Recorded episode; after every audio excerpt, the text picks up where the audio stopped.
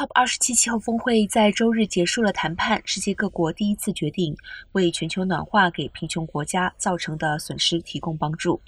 在埃及敲定的协议为谈判代表所说的损失和损害建立了一个基金，这对贫穷国家来说是一个巨大的胜利。这些国家长期以来一直要求获得资金，有时被视为赔偿，因为他们是气候恶化的最大受害者。